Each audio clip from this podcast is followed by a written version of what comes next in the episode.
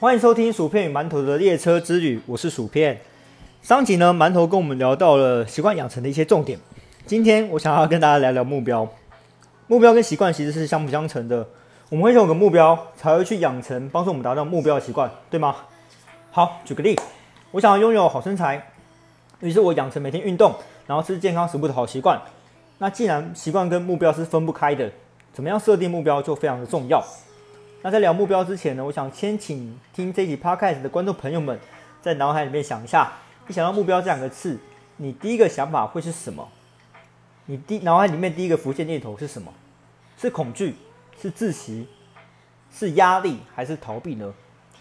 大家如果仔细听的话，应该会发现，这些都是一些负面相关的词。那为什么会这样？因为从小在求学过程中，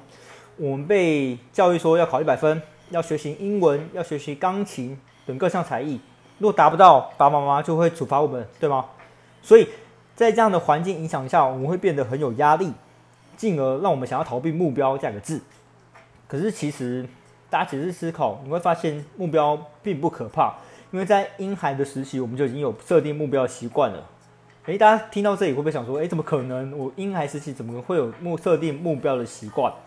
我举个例，你们就会明白。小时候我们会想要玩具，然后就跟父母哭闹，比如说用这样方式去得到我们想要的东西，对吗？所以你仔细一想哈，就会发现说，想要玩具是你的目标，然后哭闹是你达成目标的手段。可是因为那个时候是无意识的，就是我们那个时候属于一个无意识的状态，所以我们不会感到有压力。但是因为我们的人会随着年纪越来越大，拥有意识，更因为我们的天性会让我们逃避痛苦。所以自然而然我们会远离目标这件事情，因为目标在我们有意识的时候就会跟痛苦画上等号。不过我刚好前面有提到嘛，目标跟习惯是相辅相成的，所以你必然会需要设定目标，因为很多时候我们需要去养成一些习惯来帮助我们过上更好的生活，让我们人生过得更美好。所以既然你要养成习惯，你就必须设定目标。OK，那我们来讲讲心态面，就是你该怎么样设定目标，你就不叫不会逃避。OK，首先你可以先用自己喜欢的事物下去做设定。举个例，我很喜欢追剧，所以我就先透过这个喜好来设定。比如说最近台湾有一部很红的影集叫做《火神的眼泪》，所以好，我就设定我想要看《火神眼泪》这部影集，那我就每天呢给自己设定看一集，这样一个月内就可以看完了，对吧？好，那当培养起设定目标的习惯还有心态之后啊，你之后要设定任何目标，你心里就不叫不会有太大压力。为什么为什么会这样？因为我们人有肌肉记忆，然后这个肌肉记忆呢，它会帮助你适应你已经习惯的事情，所以当你习惯设定目标，自然而然就不会造成你的压力。OK，那解决心态后，我们来聊聊怎么设定目标这件事情。简单来说，你可以分成三个阶段：短期、中期、长期的目标。一般来说，我们会先以长期下去做设定，因为如果假设你先设定短期，然后就很难去规划完成目标的时间。我再举一下刚刚那个例子。好，假设我今天想要追《火神眼泪》这部影集，然后如果我今天是先诶设定一个短期目标的话，比如说我想要每天看一集好了，然后我就会不知道什么时候该完成，因为我没有我不知道我最终是多久要看完嘛，我就会每天一看一集，每天看一集，但是因为我没有规定那个完成时间来束缚住目标进度的话，我可能就是因为今天心情不好，或是太忙，或是很累，然后我就说哦算了，好累啊，我不想要追，我不想要追，今天明天再看。然后你就会一直拖，拖到不知道什么时候才完成，这还是比较好的状态，因为这是你喜欢做的事，所以你比较会有动力跟那个热情去做。可是如果今天是，比如说我想要学英文，然后每天读一点英文，然后比如说我想要练身材，然后每天逼自己去健身，在还没有适应的时候，先强迫自己去做，那这样就会变成说，这是你不喜欢的事情的话，你就会更想要逃避。那如果更想要逃避的话，你就会拖的。几率就会更高。OK，那这就是为什么不要先设定短期目标的原因。好，所以你要设定目标的时候，你要先设定长期目标。好，我再举个例，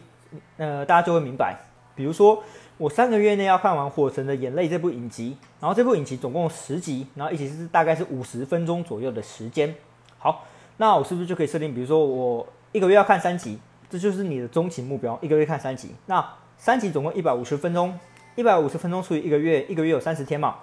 那一天你只要看五分钟就好，这就是短期目标。诶，五分钟是不是听起来很简单？如果把这个运用在其他东西上面，比如说五分钟一天五分钟读英文，一天五分钟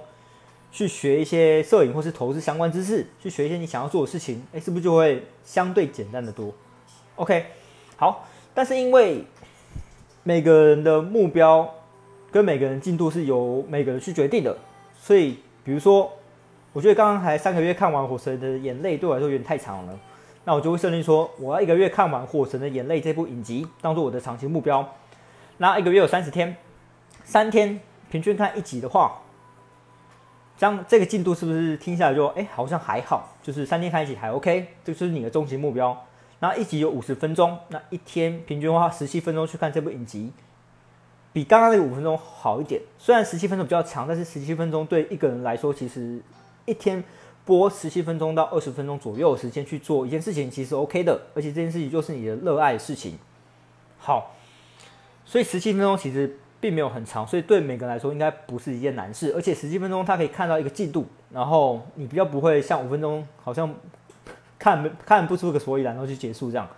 好，所以目标设定重点其实就在于你要先设定长期目标，然后再通过拆解，慢慢分成中期跟短期。然后以自己的能力可及去做设定。如果你一下子设定太难的目标，比如说我一天就要追完《火神眼泪》，OK，当然可以，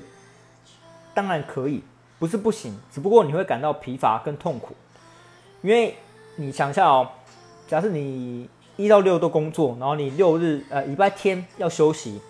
但你一礼拜天想要逼自己追完《火神眼泪》，你隔天上班的心情是不是就会比较差？因为你等于说你前一天完全没有休息到。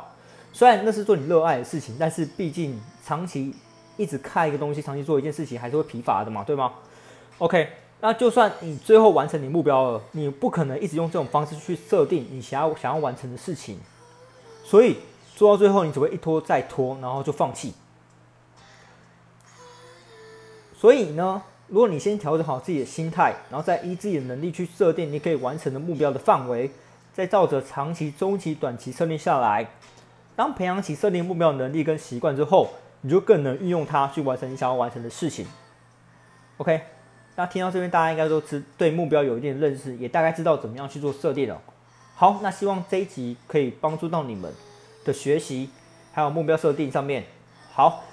那今天这边就是我想要分享目标设定的内容。如果你喜欢我们的频道，欢迎订阅并分享给更多需要的朋友哦。